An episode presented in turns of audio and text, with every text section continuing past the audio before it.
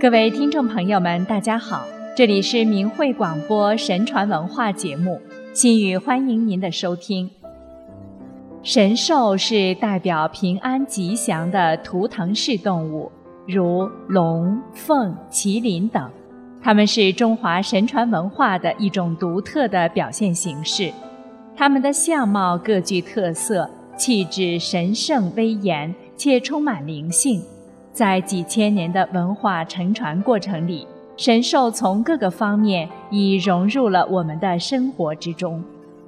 今年是龙年，我们就先从龙说起。在中国人的心目中，龙是万兽之王，是帝王的象征，是威严而不可侵犯的神物。它天生异能，长长的身体上覆满鱼一样的鳞。它威猛无比，狮鬃、鹿角、虎须、鹰爪。龙生活在深邃的江河湖海之中，既能于陆地上行走自如，又能直冲云霄，吞风不雨，并能在水中掀起阵阵波涛。因此，龙是飞天入地、行云游水的全能型灵兽。在龙的身上。人们可以感受到一种突破空间束缚的强大力量。帝王们喜欢称自己是真龙天子，借以彰显不容置疑的皇权。龙一向是听命于上天的灵兽，它执行的是不可违逆的天命。人们既对它尊崇有加，又对它感到畏惧。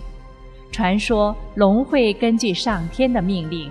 把江河湖海之水带到天上，再让这些水根据天命降落人间。降水的多少和农业收成的好坏关系重大，人们不得不祈求作为行雨之兽的龙能够体恤人生存的艰难。自然而然的，人对龙形成了敬畏之感。龙的力量在人们心目中也占据了重要地位。在历史的发展中，龙的形象是不断变化的，人们也在不断重新去认识它，因为神龙见首不见尾嘛。考虑到龙那巨大的神力，人们常恭敬地称龙为龙王。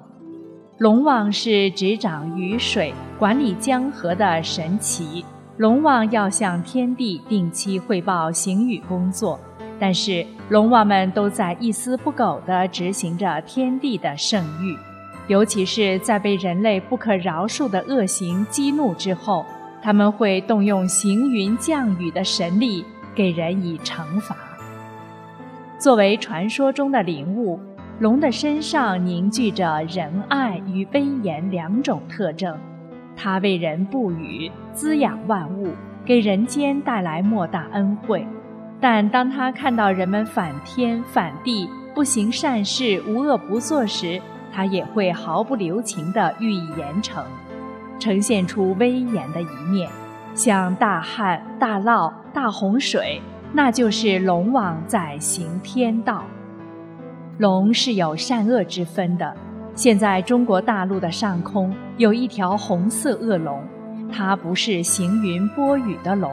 它是邪恶中共不断行恶的精神支柱，现实中，它操控着中共邪党扼杀自由，对十几亿华夏子孙实行血腥的独裁统治。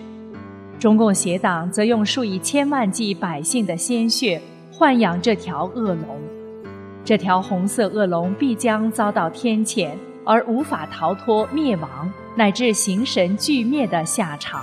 所以。今天的中国人要清楚地认识到这一点，远离这条红色恶龙在人间的代表中共，这样当上天消灭这条赤龙时，您才能避免被波及，才能确保平安。再来谈谈吉祥之鸟凤，凤是百鸟之王，祥瑞的象征，雄的称凤，雌的称凰。凤有着非常华美的外表，《尔雅》中的描述是：鸡头、燕颔、龟背、鱼尾，五彩色，高六尺许。如果说龙所表现出来的特点是让人无限敬畏的能力，而凤所展现出来的便是无与伦比的美貌。人们认为翱翔的凤凰拥有沟通天地的神奇力量，而天地间第一美丽善良的鸟就是祥瑞的象征。传说凤凰诞生自东方君子之国。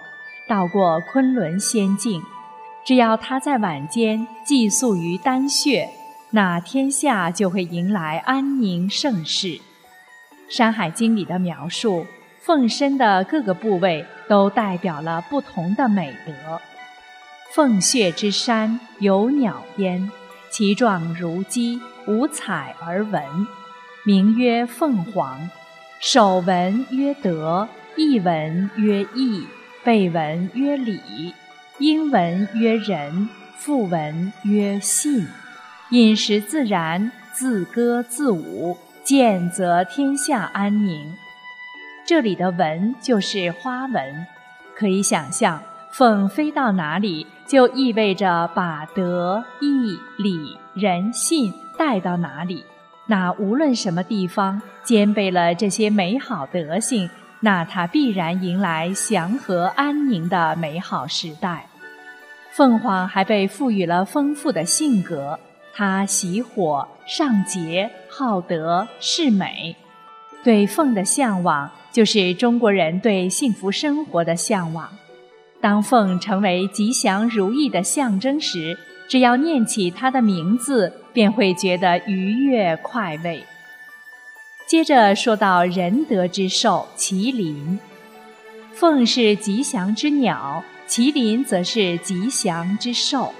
它头似龙，身似鹿，眼如狮，背如虎，披鱼鳞，踏马蹄，威风八面。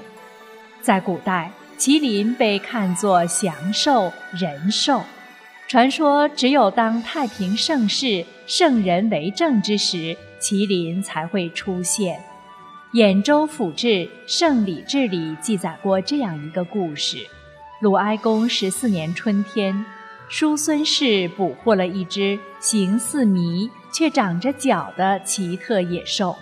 叔孙氏担心这野兽不吉祥，就打折了他的左腿，将他抛弃在旷野里。孔子听说后，跑去观看。不仅认定这野兽就是麒麟，还为他的伤势伤心难过。这件事发生后，孔子就不再写书了。两年之后与世长辞。由于人们相信麒麟能给自己带来吉祥，更加上麒麟被当作明主降生的征兆，历代帝王都很喜欢用有麒麟的装饰建筑。来鞭策自己，祈福求祥。汉高祖刘邦把未央宫叫做麒麟殿，唐高宗把自己的年号定为麟德，而百姓心目中的麒麟就平和多了。他们是善良和美德的化身，象征着吉祥和幸福。传说孔子降生前曾有玉麒麟光顾其家，还在其家里吐下玉书。因此，民间一直有麒麟送子的说法，大家都希望善良的麒麟能给自己一个可爱聪明的孩子。俗话说：“天上麒麟儿，地上状元郎。”人们还经常将有麒麟图案的事物作为礼物送给孩童，祝福他们早日成为栋梁之才。